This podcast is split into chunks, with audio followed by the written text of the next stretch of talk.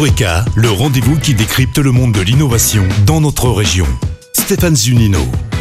Bonjour à tous. Le design thinking, ça vous parle? Eh bien, je vous invite à en savoir plus sur cette approche de l'innovation centrée sur l'humain en vue de réaliser des services ou produits innovants. Avec moi, Philippe Vessac. Bonjour. Bonjour. Le responsable innovation de Groupama. Philippe, cette approche n'est pas récente, hein, le design thinking, et pourtant on a l'impression de la découvrir que maintenant. Pourquoi?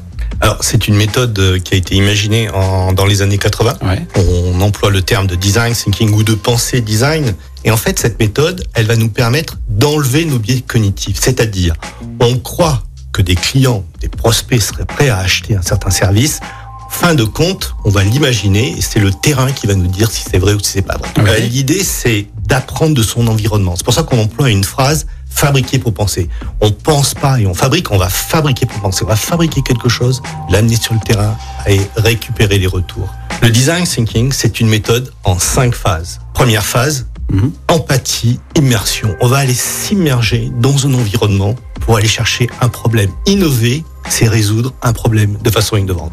Deuxième phase, on va définir le problème. On va être sûr que ce problème, c'est vraiment un problème de société, un problème à résoudre. Troisième phase, on va chercher des nouvelles idées permettant de résoudre ce problème qui a bien été défini. Mhm. Quatrième phase, on va faire un prototype pour l'amener sur le terrain, pour faire parler les gens avec ce prototype. Et cinquième phase, la phase de test, on va bien vérifier qu'on gagne de l'argent.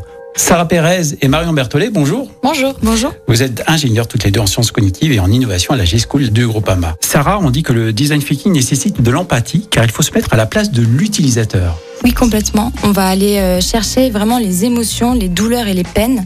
Ça, nous, ça nécessite de se mettre dans une posture euh, empathique.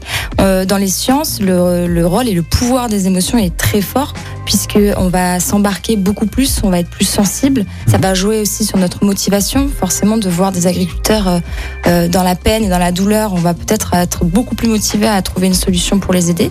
Euh, cette, cette approche du design thinking est donc centrée sur l'humain et une des sous-caractéristiques des sciences cognitives, c'est l'ergonomie cognitive qui peut être soit centrée sur le produit, donc je cherche à produire une nouvelle chaise par exemple, Oui. soit centrée sur l'utilisateur tel que le design thinking, c'est-à-dire que je me focalise sur les agriculteurs et ensuite je vais aller explorer des, des solutions pour eux. Marion, c'est pas antinomique d'être utile et en même temps, comme l'a dit Philippe, de vouloir gagner de l'argent? Malheureusement, euh, dans le monde d'aujourd'hui, euh, il nous faut de l'argent pour, euh, pour créer. Ouais. Et donc, il est absolument nécessaire euh, de- de- d'avoir de, l'argent et de faire de l'argent avec nos projets pour pouvoir les perdurer et les, les améliorer tout au long, tout au long de, la, de la vie des, des produits. Merci beaucoup. Merci. Au revoir. Écoutez votre radio Lyon Première en direct sur l'application Lyon Première, lyonpremière.fr et bien sûr à Lyon sur 90.2 FM et en DAB+. Lyon